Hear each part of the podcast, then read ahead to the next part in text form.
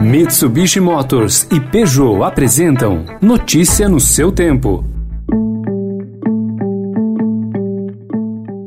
Olá, seja bem-vindo. Começando mais um Notícia no seu tempo, podcast produzido pela equipe de jornalismo do Estadão para você ouvir em poucos minutos as principais informações do jornal. Você acompanha esse podcast em qualquer plataforma de streaming, agregadores de podcasts e agora também na playlist Caminho Diário do Spotify.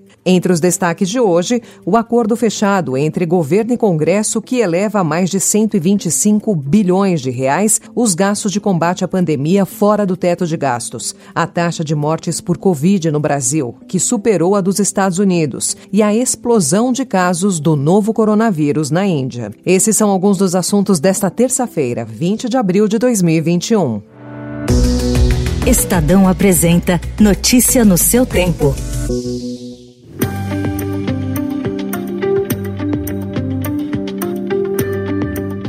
Então, o Congresso Nacional aprovou ontem um projeto de lei para resolver um impasse que envolve o orçamento desse ano. O projeto surgiu de um acordo com o governo. As emendas parlamentares foram preservadas. A manobra pode elevar a mais de 125 bilhões de reais os gastos de combate à pandemia do novo coronavírus fora do teto de gastos, que é a regra que limita o avanço das despesas à inflação. A pressão de deputados e senadores para manter suas emendas surtiu efeito e os seus 16 bilhões e meio de reais foram mantidos. O avanço das negociações veio na esteira de uma série de embates entre governo e Congresso em torno da sanção do orçamento de 2021 e da demora no relançamento de programas emergenciais para atacar a nova onda mais agressiva de Covid-19.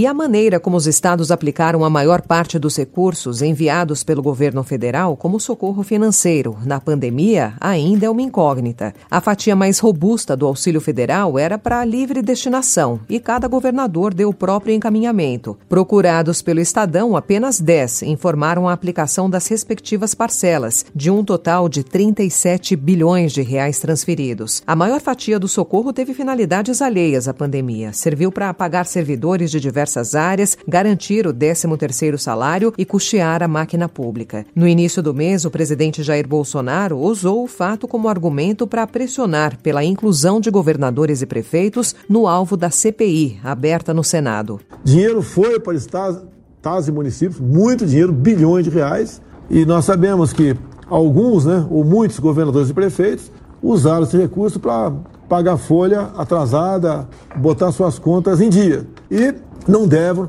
a devida atenção para a saúde. Apesar das insinuações de Bolsonaro, a lei complementar que gerou o socorro carimbou para a saúde apenas a menor parte do dinheiro. Falando em CPI da Covid, o Palácio do Planalto tenta ganhar tempo e adiar ao máximo a instalação da comissão para negociar cargos no primeiro escalão e atender à pressão de parlamentares que querem acomodar suas emendas no orçamento desse ano. O presidente do Senado, Rodrigo Pacheco, já indicou que a instalação da CPI pode não ser mais na próxima quinta-feira e sim no dia 27. Podemos eventualmente instalá-la na quinta-feira ou na terça-feira da semana que vem, são dois dias possíveis de ser instalada a comissão parlamentar de inquérito. Depois de ultrapassar México, Peru e Estados Unidos, o Brasil se tornou o país das Américas com a maior taxa de mortes causadas por Covid-19 por milhão de habitantes. Os dados são da Universidade Joe Hopkins. No dia 16, o coeficiente de mortalidade do Brasil ficou em 1.735 óbitos. Os dos Estados Unidos fechou em 1.711.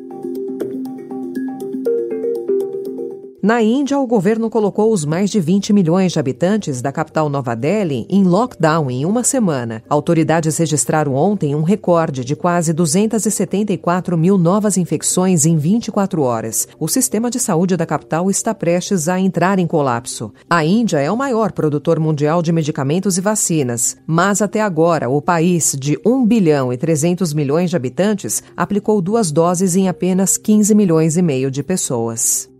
Notícia no seu tempo. As principais notícias do dia no jornal O Estado de São Paulo.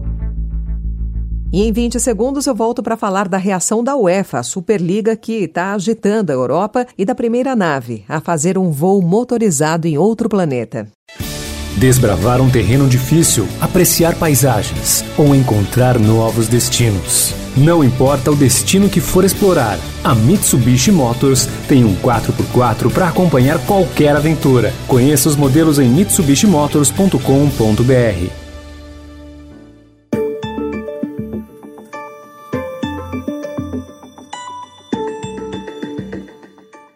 É, a UEFA partiu ontem para o ataque contra os 12 clubes da Itália, Espanha e Inglaterra de criar a Superliga Europeia, que é um torneio sem rebaixamento e com ganhos financeiros astronômicos. Em iniciativa para mostrar força, a entidade anunciou uma reformulação da Liga dos Campeões, que passará a ter 36 equipes a partir da temporada 2024-2025. Além disso, o presidente da UEFA, Alexander Cheferin, foi duro com os rebeldes, a quem considera traidores que cospem cuspem na cara dos amantes do futebol. I cannot stress more strongly at this moment UEFA and the footballing world stand united against the disgraceful, self serving proposals we have seen in the last 24 hours from a select few clubs in Europe that are fueled purely by greed above all else. O novo formato da Liga está previsto para entrar em vigor na temporada 2024-2025. A Superliga pretende começar na temporada 2023-2024 ou mais breve possível, segundo os criadores. Trazendo um pouco de cultura agora para o Notícia no seu tempo. Fechado a visitação do público há mais de um ano por causa da pandemia, o Museu Histórico Nacional no centro do Rio de Janeiro se prepara para as comemorações do seu centenário, que será celebrado no próximo ano. Entre as atividades previstas estão uma exposição do artista Zeraldo, introdução de tecnologia de QR Code em áreas do museu e ações de preservação de parte do acervo, que é composto por 280 mil peças. A exposição de Zeraldo, Terra à Vista e Pé na Lua deverá ser aberta no dia 12 de outubro.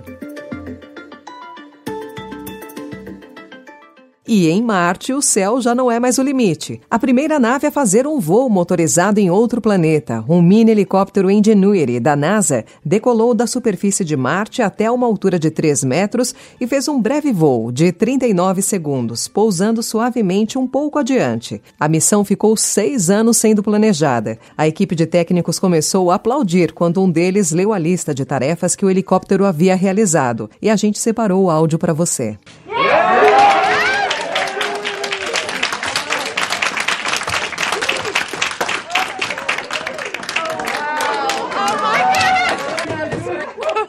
Altimeter data confirms that Ingenuity has performed its first flight, the first flight of a powered aircraft to another planet.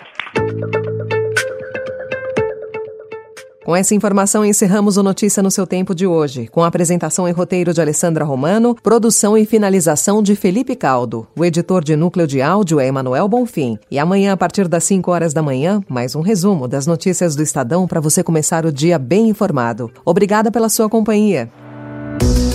Você ouviu Notícia no seu tempo.